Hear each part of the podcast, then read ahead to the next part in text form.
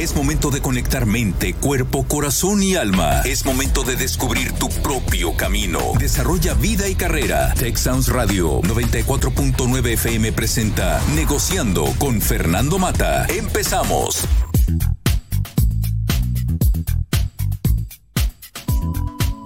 Muy buenas tardes, tengan todos ustedes bienvenidos a este su programa Negociando Bere. Buenas tardes. ¿Qué tal Fernando? ¿Qué tal amigos? ¿Cómo están? Espero que muy bien y estén dispuestos a pasar una tardecita a gusto eh, enfocándonos en nuestro desarrollo personal. Ver, el tema de hoy, una frase popular, lo que te choca, te checa. ¿Rechazas lo que eres? ¿Cuántas veces no rechazamos lo que realmente somos? la famosa ley del espejo.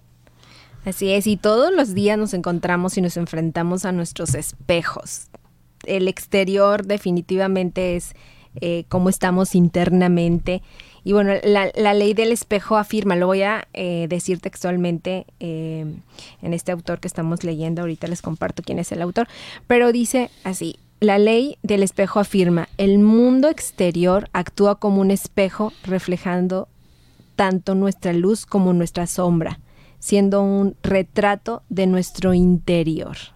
Por lo tanto, todo lo que no nos gusta del exterior o que lo enfrentamos día a día es parte de nosotros, somos nosotros. Mira, ver, es un tema mucho, mucho, mucho, muy difícil. Y digo difícil porque a cualquiera de nosotros, a cualquier persona, generalmente nos cuesta enfrentarnos con nosotros mismos. Y voy a dar un ejemplo. Eh, un padre de familia se molesta muchísimo por algo que se entera de su hijo. No voy a mencionar eh, qué puede ser. Y he visto varios casos reales de esto. Pero muchísimo, una cosa sobremanera de más. Y agarra al hijo, lo tira al piso y lo empieza a patear. Enojadísimo la probabilidad de que lo que haya hecho el hijo o lo que le dijo que era o los sentimientos que está teniendo, que él los tiene ahí, ahí los tiene. Cuando es una cosa exagerada. Y tengo coraje conmigo mismo de antemano y por lo tanto pateo a mi hijo. Estoy enojado, pero no es porque esté enojado con mi hijo, estoy enojado conmigo mismo, porque yo tengo esos mismos defectos. Y esa es la ley del espejo. Realmente nuestro exterior nos dice muchísimo. Así es, y yo creo que la gente que nos rodea, por ejemplo, en, esto que mencionas, el hijo es un maestro para esa persona. las personas que nos, nos topamos en el día a día y les criticamos algo, también son nuestros maestros porque nos están mostrando algo que tenemos nosotros, a lo mejor no tal cual en esa situación, porque podemos decir alguna persona que me molesta a mí porque es un demasiado desordenada eh, en su área, en su escritorio, en su manera de presentar sus reportes, por poner un ejemplo. A lo mejor yo no soy desordenada en eso, pero soy desordenada en otra situación de mi vida. Es decir, es mi espejo esa persona y por eso me molesta tanto. Sí, lo mismo sucede muchas veces cuando me molesta mucho que una persona sea demasiado extrovertida. ¿Verdad? Porque de alguna manera, a lo mejor yo quiero serlo, pero no puedo. Y me molesta también. Entonces son cosas, este, yo quisiera hacerlo, quisiera tenerlo y no lo puedo tener. Entonces también eso es algo que, nos, que, que se refleja. Y fíjate que lo más interesante es que realmente la ley del espejo, esta ley, lo que hace es a través de ver lo que sucede con los demás, de lo que nos molesta, eh, vamos a aprender de nosotros mismos. Por lo tanto, nos vamos a observar más, vamos a crecer más. Es muy interesante si realmente la analizamos a detalle. Así es, demasiado interesante, nada fácil porque no nos, o sea, es difícil el aceptar. Si hacemos este ejercicio del día de hoy, fijarnos en las personas que nos reaccionaron, que nos hicieron mover algo ahí en nuestro interior, nos molestaron, sentimos algo, se nos quedó. Bueno, hacer esa reflexión no es tan fácil y decir, híjole, es lo que me choca de esa persona, yo lo tengo. Y a veces es, insistimos en cambiar a las personas, en controlar la manera de, de las personas y queremos que cambien, queremos que sean como nosotros queremos y nunca va a cambiar porque el cambio no está en la persona, sino está en nosotros mismos. Fácilmente, como luego dicen, si cambias tu interior, es decir, tus pensamientos, tus creencias, tu manera de ser, seguramente va a cambiar tu realidad. Fíjate, en ser, amar y crear existe algo bien interesante donde nos habla del efecto espejo. Y nos dice que realmente ver esto es algo muy antiguo. Y hay técnicas relacionadas con esto muy antiguas y que realmente nos van a ayudar a lidiar con nuestro ego. Yo eso fue lo más interesante para mí a la hora de estar preparando el material. O sea, me ayuda esto a lidiar con mi ego. ¿Por qué? Porque entonces vemos las relaciones que tenemos con otras personas como ese espejo. Realmente, si lo analizamos, es una gran, gran oportunidad, es una gran herramienta de crecimiento personal, de autodescubrimiento, de saber cómo es mi personalidad, de evolución espiritual, que a final de cuentas es lo que queremos, crecer como personas. Entonces realmente es cuando nos encontramos con alguien lo que te choca, te checa.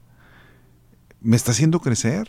Es una gran, gran oportunidad de, verme reflejado en el otro, ¿verdad? Y te da muchas veces una visión de ti mismo, una visión mía, que yo a lo mejor nunca hubiera llegado a él hasta que no conocí a esa persona. Y por algo conocí a esa persona. Y me va a hacer crecer. Y tal vez, pues sí, estoy de acuerdo en que me choca pero de alguna manera es porque yo lo tengo, porque me checa. Y la pregunta es, ¿lo rechazo? ¿Me estoy rechazando a mí mismo? ¿Es algo que quiero ocultar? ¿Es parte de mi sombra? Entonces son cuestionamientos bien interesantes.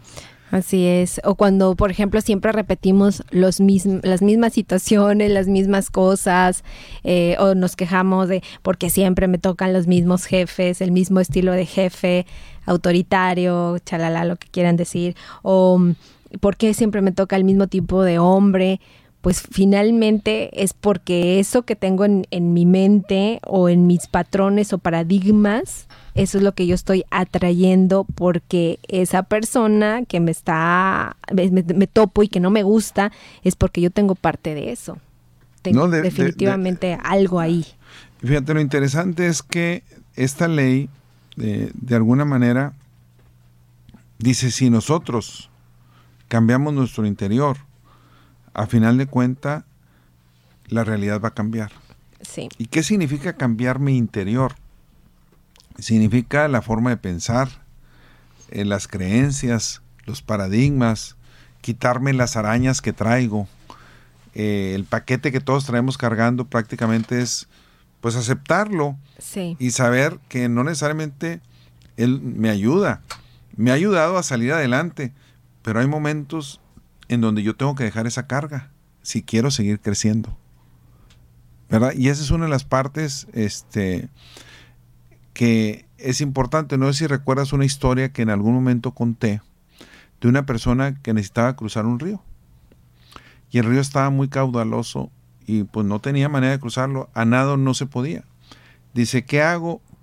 Pues voy a hacer una embarcación. Y se dedicó a juntar madera, hizo una pequeña lanchita, eh, le dedicó mucho tiempo, la talló muy bonita y le quedó hermosa. La usa, cruza, y al momento de cruzar ya la embarcación no la necesita. Y dice, no, pero está demasiado bonita. Me sirvió para cruzar, pues yo la cargo y le empieza a cargar. Y ahí va, y pues 100 metros aguanta cargándola y 200 metros. Llega un momento donde lo único que te estorba, hay que dejar la embarcación para seguir caminando. Muchas veces en nuestra vida, la manera como yo lo veo con esa historia, es que traemos cosas en nuestra vida, herramientas que hemos ido aprendiendo o situaciones que nos ayudaron a salir de situaciones complejas y las traigo cargando y me sirvieron en su momento. Pero veo a otra persona que me molesta porque yo lo traigo y lo traigo en mi mochila lo mismo que tiene. y que yo necesitaría cambiar interiormente, necesitaría dejar esa mochila, dejar esa embarcación para poder seguir creciendo. Y me cuesta trabajo, porque eso me sirvió en algún momento, pues sí, pero si quiero evolucionar como persona, mi desarrollo personal, mi desarrollo espiritual, necesito dejar eso. Y no es fácil muchas veces. Eso es, es, que eso es lo, más difícil en, nosotros los seres humanos, el dejar todas esas. Es que no queremos o no, no sabemos cómo, cómo hacerlo. Tenemos miedo. Y, ajá, y los miedos son normales. Ah, tengo miedo de dejarlo porque lo nuevo no lo conozco. Porque siempre he vivido con él. Sí, así es, y prefiero traerlo porque eso me protege. Así es. Pero lo que nos espera si dejamos eso que eh, llevamos cargado, lo dejamos de un lado, lo tiramos, todo lo que nos espera. Y es ahí donde empezamos a lo mejor a, a, la autoobservación, no observar a los demás, o bueno, observarme a los, a observar a los demás pero observándome a mí mismo, porque si observo a los demás y critico algo en ellos, es porque tengo algo que solucionar. Pero vamos a hablar un poquito de algunas leyes del espejo, este, Francisco Vargas nos menciona. Así es, cuatro, cuatro matices. Esto me, me, me, gusta mucho porque en realidad es eso, engloba todo lo que es la ley del espejo. Y un matiz, el primero es eh, precisamente lo que estamos comentando. Francisca Vargas, perdón. Francisca Vargas es la autora de, este, de estos cuatro matices que ella define y dice eso, lo que me molesta, me enoja, me irrita, eh, lo que quiero cambiar de esa persona es algo que realmente yo tengo que cambiar o yo tengo que mejorar porque lo estoy viendo, ese es mi espejo. Imagínense ustedes un espejo delante de esa de eh, delante de ti y ese espejo es esa persona y necesitamos cambiar eso que me molesta de esa persona. Ahora, ¿por qué nos menciona Francisca Vargas que hay varios matices? Dice, principalmente porque hay muchas dudas. Más bien, hay muchas dudas porque existen esos matices, ¿verdad? O sea, la ley del espejo la conocemos como tal, sin embargo, hay diferentes matices, como dice, diferentes maneras de verla y es importante reconocerlas porque de otra manera me puede causar muchas dudas de qué es exactamente la ley del espejo. La primera que tú decías es que todo lo que me molesta, me enoja eh, o lo que quiero cambiar de otra persona es algo que me molesta de mí, que me enoja de mí. Este, lo que veo en el otro es lo que yo soy, por lo tanto, si me molesta del otro, me molesta de mí. Esa es la, yo creo que la más conocida, o lo que todo el mundo conocemos como ley del espejo, pero hay otros matices que es importante verlos y conocerlos. Sí, por ejemplo, esta es la otra parte. Todo lo que el otro te critica o quiere cambiar de ti, te pertenece también, por supuesto. Aunque también le pertenece a esa, a esa persona que, eh, que, criticas. Es decir, bueno, la, la segunda ley, para explicarme mejor, todo lo que el otro te critica o quiere cambiar de ti te pertenece también, aunque más no sea como propio aprendizaje de autoafirmación de quién eres, siempre lo que te trae el otro será parte y propio de tu crecimiento. Fíjate, aquí en esta segunda ley lo que es interesante, porque hay otras maneras de verla que se contraponen con esta ley, Berg. Y tiene que ver con lo siguiente, dice, cuando tú recibes un insulto de alguien, como lo que yo menciono en el libro El trayecto de la vida, donde van cinco personas caminando y le están dando la espalda a alguien, y el otro dice, hey estúpido, hey tonto, y uno de los cinco voltea y dice, ¿qué traes contra mí? sí. ¿Verdad? Cuando tú recibes un insulto, tú dices, tú tomas la decisión si tomarlo o no tomarlo. Así es. Y es lo mismo que cuando recibes un regalo. Haz de cuenta que el insulto es un regalo que me están dando. Y yo con el regalo, si yo no lo acepto, si tú me vas a dar un regalo y yo no lo acepto, el regalo es tuyo. No es mío. ¿Sabes qué? Yo no te acepto este regalo, veré. Si lo acepto es mío. Si tú me haces un insulto y no lo acepto, el insulto es tuyo. Si lo acepto, el insulto es mío. Pero aquí lo que me dice la ley es interesante de todas maneras. Dice, de alguna manera, si el otro te critica o te dice que quiere cambiar algo de ti, dice, te pertenece. Y la manera de pertenecerme no es que lo agarre como tal, pero sí que lo analice, porque realmente le pertenece a la otra persona, pero que sí lo analice como parte de mi propio crecimiento. Sí, porque probablemente a lo mejor sí tengo parte de ello. Como reflexión, o sea, reflexiona si lo que te están criticando te puede ayudar a crecer. Y muchas veces cerramos los ojos, cerramos el corazón, lo negamos, aunque muy en el fondo sabes que hay algo de cierto. Que hay algo de cierto. Porque el peor, lo peor que puede pasar es el autoengaño. Sí. O sea, lo peor que puedo hacer es autoengañarme. A nadie engaño. Se puede engañar a todos los demás, pero a mí mismo es autoengaño porque sé que el otro me está criticando algo y debo reflexionar, oye, debo tomar lo bueno y analizar y no, pues a lo mejor sí. Sí, a lo mejor aceptar, pues sí, sí tengo algo. y, puedo mejorar y, puedo ser mejor persona. Y eso es lo interesante de esta segunda ley. Así es. ¿Cuál sería la tercera ley? el tercer matiz de esta ley es eh, el que me critica, me recrimina o quiere que cambie algo de mí. Eh, es parte de su proyección eh, que tiene del mismo.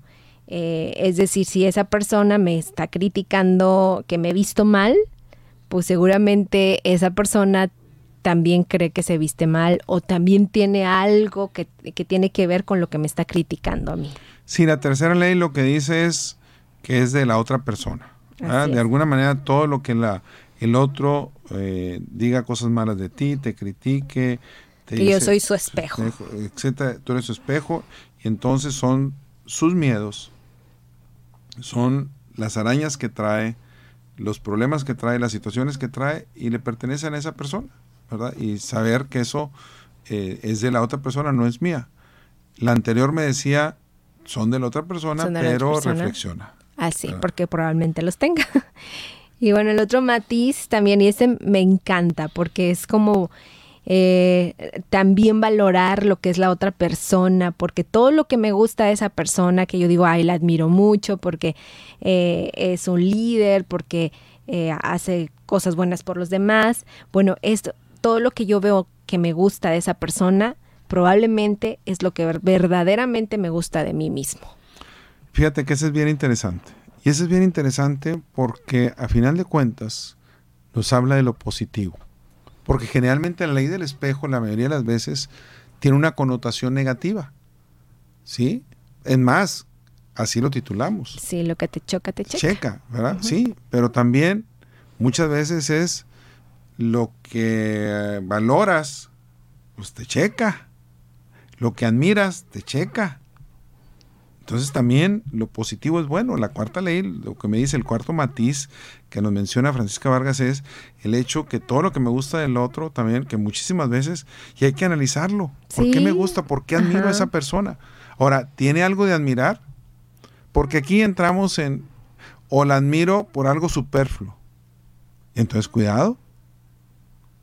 Cuidado, porque entonces soy una persona así. O sea, yo también, de todos modos, hay que. Si yo admiro una persona este, de los influencers y de todo lo que hay ahorita y que no, no traen nada bueno. Hay personas que sí traen cosas buenas y hay personas que no traen cosas buenas.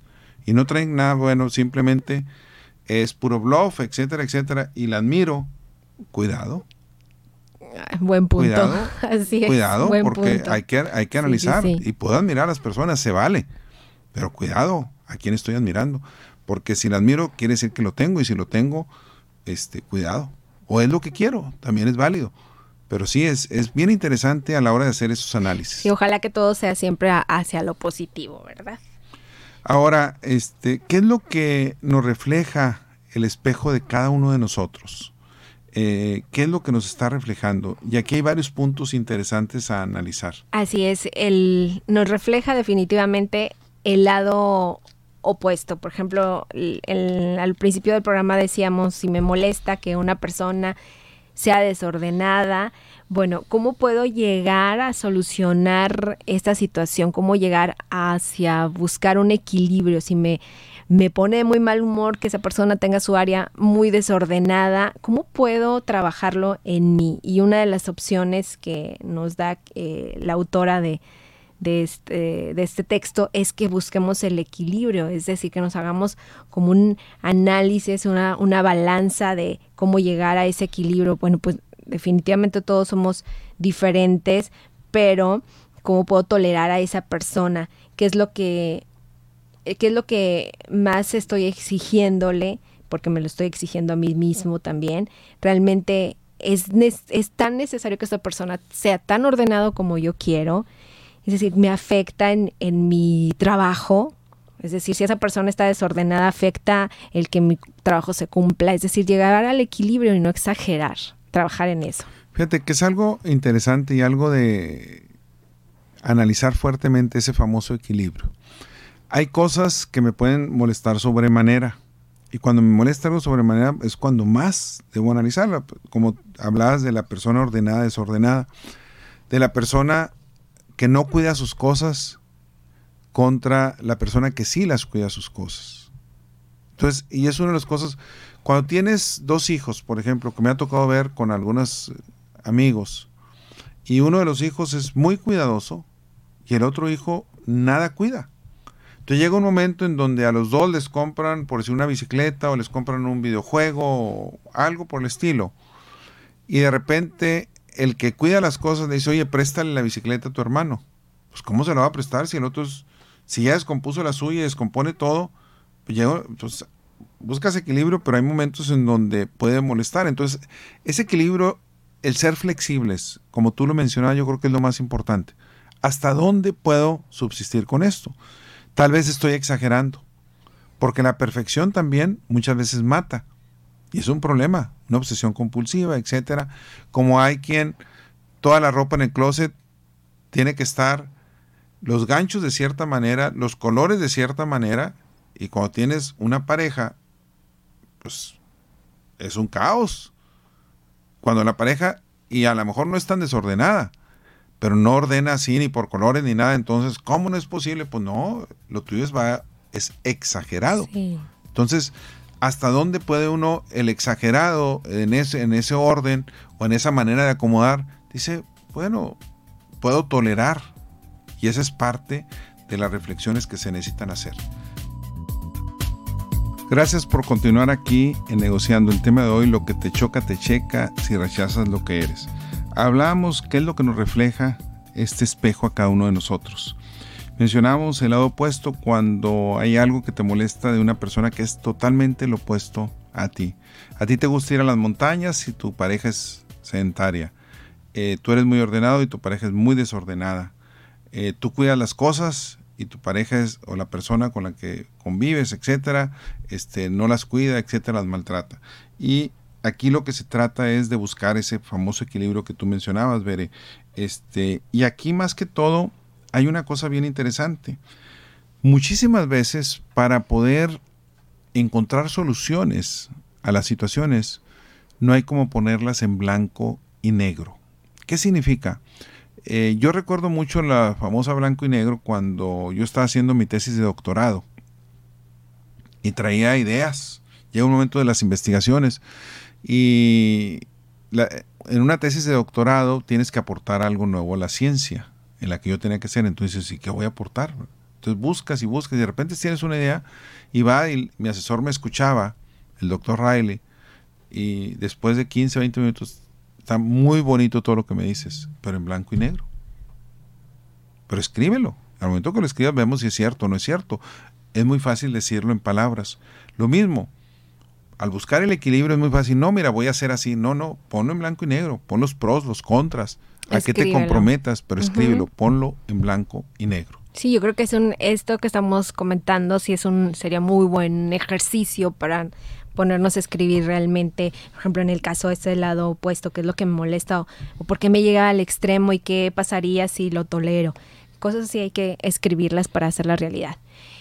Y bueno, también está la otra parte de la em, similitud. Lo que te molesta es en realidad pues una parte tuya que no quieres ver. Es como esa parte oscura, como luego dicen la sombra, el ego. Es algo que no quieres aceptar y pues obviamente si te resistes a aceptarlo, pues va a persistir. Bueno, y es la famosa frase, Lo que te resiste, persiste. A lo que te resistes, persiste. Es eso, y es una realidad, porque no lo aceptamos. Ahora, ¿qué podemos hacer en estos casos, Bere? Este, necesitamos reconocer qué es lo que nos duele de la otra persona, es volverlo a escribir, reflexionar en qué ocasiones, hacer un análisis, cuándo yo me comporto igual que esa persona. Si me molesta tanto, tengo que tener algo de eso. Y si tengo algo de eso, pues necesito reflexionar y necesito hacer una reflexión interior, un análisis, observarme a mí mismo en qué situaciones, bajo qué casos me comporto igual que esa persona. Así es. Sí, yo creo que sí es importante hacer ese ejercicio, pero de verdad escribirlo. A mí me encantó la propuesta que hace este, esta autora de, este tema porque realmente nos puede ayudar a, a, vernos, aceptar nuestra sombra y aceptar nuestro espejo. Y bueno, también está la parte de las expectativas. Y como dicen, eh, generalmente lo que nos hace sufrir son las expectativas, como esa ilusión que hacemos de los demás, que pensamos que va a reaccionar de cierta manera o va a actuar de esta manera o va a cambiar esa persona. Ponemos expectativas e idealizamos a una persona y si no cumple, pues obviamente nos, nos vamos a, a, decepcionar. Entonces también es importante irlo trabajando eh, pues de una manera pues más consciente de que, que, realmente veas por qué te enfada tanto esa persona, por qué te hace, te sientes que te hace sufrir, porque recuerda, finalmente no es la persona la que te hace sufrir, sino te hace sufrir la expectativa que tú te hiciste de esa persona, ¿verdad? Ahora, algo bien interesante en esto de las expectativas. Tiene que ver con, de alguna manera, eh, nosotros idealizamos a las personas. Sí. Yo le llamo o lo he escuchado como el famoso rey o la reina de cristal, que son gigantes. Cuando tú idealizas una persona, lo ves como un gigante, un rey, una reina, dependiendo del, la persona que estés idealizando, conforme la vas conociendo, se empieza a quebrar. Sí. Y ya no es un gigante, empieza a disminuir, porque es una persona de carne y hueso. Entonces muchísimas veces nos hacemos expectativas y eh, idealizamos de algo que no es cierto, está en nuestra mente. Sí, puedo admirar algo de la otra persona, pero cuando no nada más la admiro, sino me hago expectativas y creo que esa persona va a comportarse de la manera como para mí es lo mejor, pues es cuando me, da, me enfado, me irrito, me da coraje, porque no la puedo manipular, porque no puedo controlar, porque está fuera de mi alcance, ver. Y es una de las cosas que más tenemos que tener cuidado en ese sentido. Sí, sí, sí, es como por ejemplo cuando iniciamos una, una relación con una persona, pues obviamente estamos como en esa etapa de enamoramiento, no le vemos ningún defecto, le vemos muchas virtudes, es lo mejor, es el mejor hombre del mundo, el mi hombre ideal y le voy agregando como toda mi idealización, mis expectativas y cualidades que yo quiero en un hombre. Yo, no él, no significa que él tiene que ser así. Entonces ya cuando conforme pasa el tiempo, empiezo a conocer a la persona, no es realmente lo que yo quería o lo que yo pensaba y obviamente pues ya me decepciona esa persona, pero le damos la decepción a la persona, cosa equivocada. Debemos darle la decepción a las expectativas que yo tenía él, de él, porque cuando ya veo que no es así, incluso las cosas buenas que tenía esa persona, también decido eliminarlas porque ya, ya no me interesa. Entonces es importante dejar en claro eso, que no es la persona, sino mis ilusiones. Tú mencionaste hace un momento en lo que refleja el espejo, lo famoso, la famosa sombra. Es un tema bien interesante cuando hablamos del arquetipo de la sombra, el lado oscuro de nuestra psique, ¿verdad? Y aquí es Carl Jung, uno de los más grandes psicólogos, hablaba del lado oscuro de nuestra personalidad, donde realmente es un submundo, es algo que existe de nuestra psique, donde contiene de alguna manera las cosas más primitivas, los egoísmos, los instintos más reprimidos que tenemos, eh, la mente consciente de nosotros lo rechaza y entonces entramos en cuestiones muy profundas de abismos de nuestro ser. Todos de alguna manera hemos oído hablar de la famosa sombra. Eh, sin embargo, es importante entender que va con nosotros y aparece muchas veces cuando trabajamos en nuestras frustraciones, en nuestros enojos, nuestros miedos, nuestras inseguridades y sobre todo en la ley del espejo, cuando vemos cosas en el otro, la sombra aparece. Esas muchas veces cosas oscuras que no queremos reconocer y que el otro lo que está haciendo es nos la está enseñando. Y yo la estoy tratando de ocultar y la estoy tratando de sabotear. Y algunas veces necesito aceptarla y entenderla para poder ser mejor y para poder evolucionar, que no es sencillo muchísimas veces. Así es, sí, sí, sí, súper interesante todo esto de la sombra. De hecho, hay un documental en YouTube libre, lo puedes ver libre, y así se llama La, la Sombra. Y ah, definitivamente es tan difícil aceptar lo que realmente somos como esos laditos oscuros que tenemos, pero cuando decidimos aceptarlos o buscarlos o encontrarlos, híjole, pues es un crecimiento enorme. Hay una frase bien fuerte de Carl Jung que dice, uno no se ilumina imaginando figuras de luz, sino haciendo consciente la oscuridad. Eso, haciendo consciente la oscuridad. Entonces, cuando hablamos de qué es lo que refleja este espejo, hablamos del lado opuesto, hablamos de la similitud, hablamos de las expectativas. ¿Qué más, veré? Sí, em, y bueno, cuando hacemos lo, lo, mismo a los demás, cuando te encuentras a, a ti mismo eh, sintiéndote víctima y no entendiendo la parte de que nadie es víctima de nada. Eh, no existe ninguna víctima en el mundo. Finalmente, eh, o víctima, como luego dice el, meme, no existe. En realidad, todo es consecuencia de lo, que, de lo que somos, de lo que tenemos en esa parte oscura del ser humano y cómo podemos enfrentarla, pues ese es el, el mayor avance. Ahora, lo interesante de esto cuando le hacemos lo mismo a los demás es, eh, una persona me está tratando mal y me molesta, pero yo estoy tratando mal a otra persona. Cuando alguien me manda un mensaje o me llama por teléfono y no le contesto la llamada, ¿verdad? Este, y sin embargo después cuando alguien no me contesta la llamada me molesto y digo, oye, pero yo le estoy haciendo lo mismo a alguien que no le contesté. Y es interesante hacer ese análisis porque muchas veces nos molesta algo porque nosotros le hacemos lo mismo a los demás. Voy manejando y me molesta que me rebasen y que se metan y eso. Y de repente cuando voy a prisa, hago, lo, mismo. Y en ese entonces no me molesta a mí. Y entonces nomás reflexiono, me molesta cuando voy calmado, llevo tiempo que los demás hagan eso, pero yo lo hago. Y esas son las cosas interesantes cuando hablamos de esta ley del espejo, cómo trabajarlo, o sea, hacer reflexión, observar y sobre todo por qué pasamos por esos, por, qué situaciones estamos pasando y qué decisiones estamos tomando, en base a qué y por qué nos molesta y qué le hago yo a otros. Todo eso hay que analizar. Hay, que hacer una lista, ¿verdad? Eh, una lista de todas las cosas que, que me hacen sentir mal de esa, de esa persona y cómo me tratan, pero también hacer la lista de cómo estoy tratando a los demás. Veré, vamos a hablar de cómo, cómo perdonamos a través de la ley del espejo. Yoshinori Noguchi tiene un libro que nos habla sobre esto y también nos habla de algunos beneficios que nos aporta esa famosa ley, la famosa ley del espejo. Así es, que, es lo que deberíamos de sacar de la ley del espejo y, algunas eh, sugerencias que podemos empezar a poner en práctica. Y una de las más importantes es perdonarnos a nosotros mismos el aceptarnos. Esta, eh, el hecho de entender la ley del espejo nos, nos permite también la autoaceptación, la autoobservación, el conocernos a nosotros mismos a través de los demás, el aceptar cuáles son nuestros defectos, nuestras virtudes, y también eh, si tenemos esos defectos, cómo podemos cambiarlos. Eso es yo creo que una de las mejores cosas que podemos sacar de la ley del espejo. Una cuestión muy importante para mí, aparte de la autoaceptación, es el autoengaño. Saber y reconocer cuando me estoy autoengañando, que es una de las cosas también más difíciles.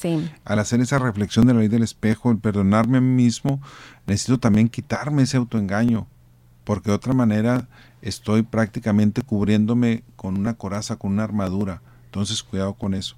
Otro punto bien interesante también es donde reconocer a qué personas no hemos podido perdonar y hacer una lista, eh, hacernos conscientes y si no hemos podido perdonar, quiere decir que hay algo pendiente. Sí, que y si es una persona que ya falleció, eh, hay muchas técnicas también, donde se pone una silla vacía enfrente de ti, este y como si estuvieras hablando con otra persona para poder sanar lo que tienes y si es una persona que no ha fallecido, este de preferencia hacerlo en persona, platicar muchísimas veces se logran cosas.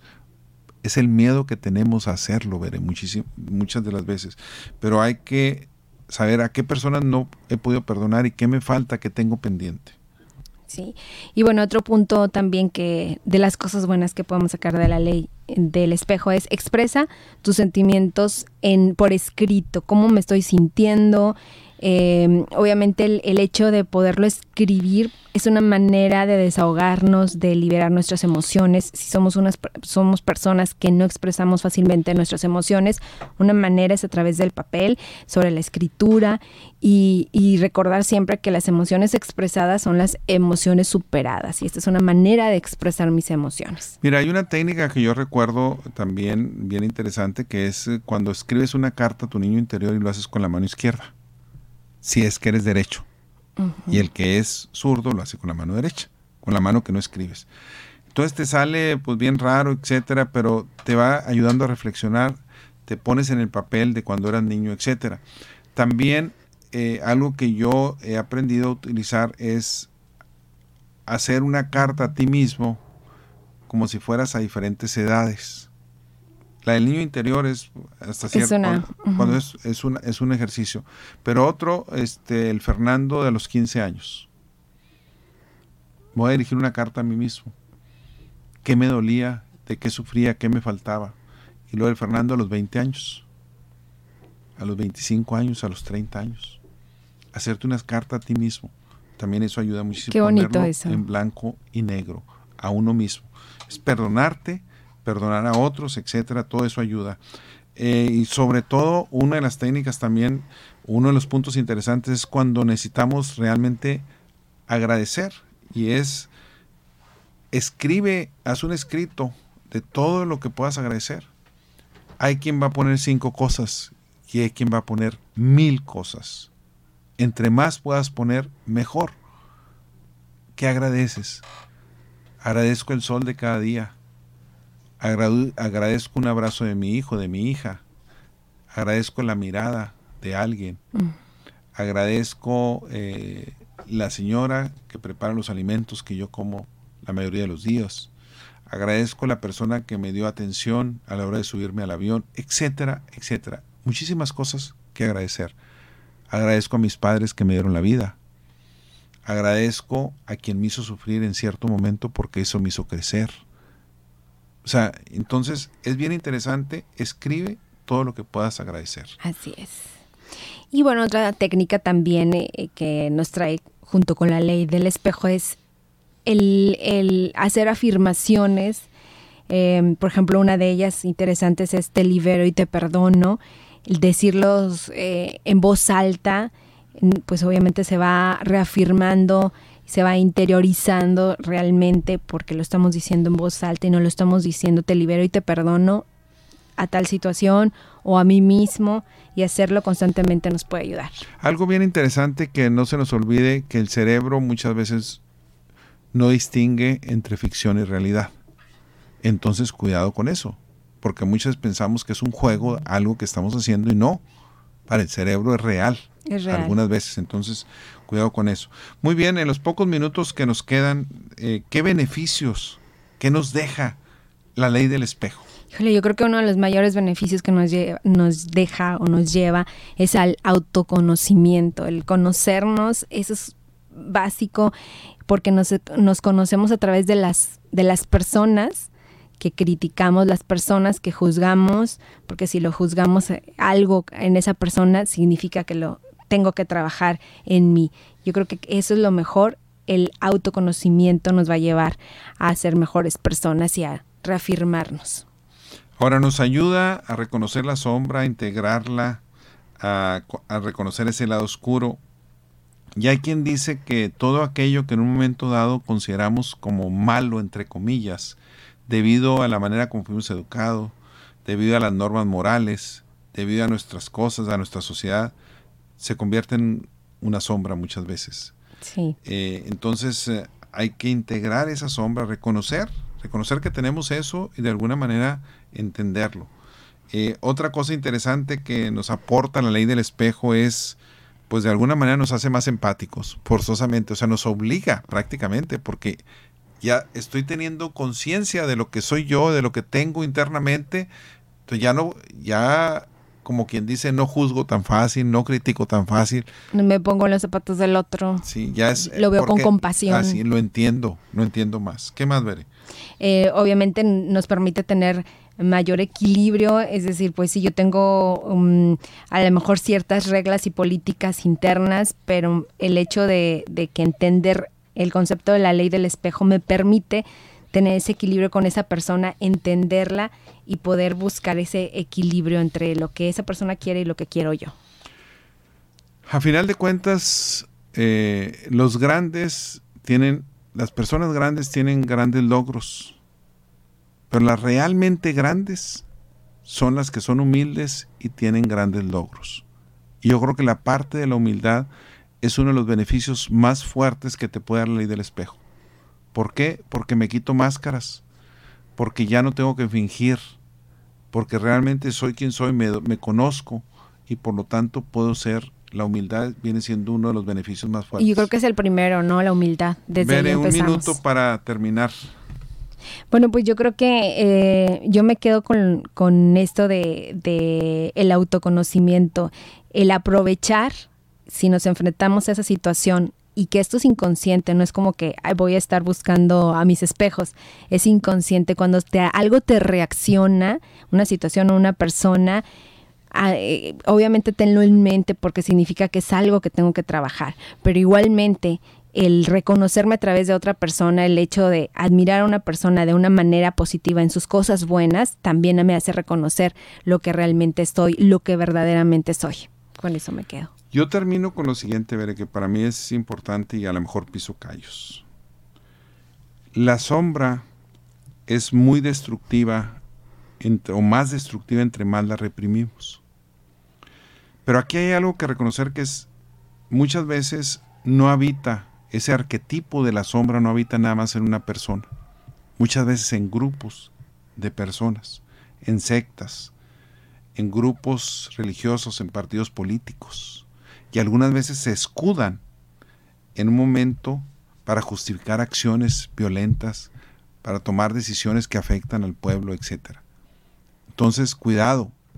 Lo que estamos hablando de la ley del espejo sí me afecta a mí, pero todos tenemos una sombra, lo que reprimimos, pero cuidado cuando permito que grupos tomen, eh, manipulen esa sombra personal con otros para tomar decisiones que nos afecten. Así es. Muy bien, pues gracias por haber estado con nosotros. Los invitamos a continuar con nuestra programación. que tengan muy bonita tarde.